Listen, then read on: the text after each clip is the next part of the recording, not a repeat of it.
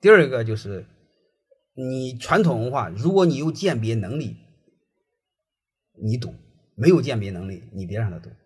但是我想说，各位没有鉴别，各位基本没有鉴别能力。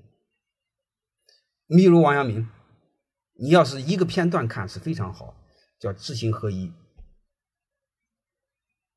哦，这点是非常好的。但是各位，你后半句话你看就毁了。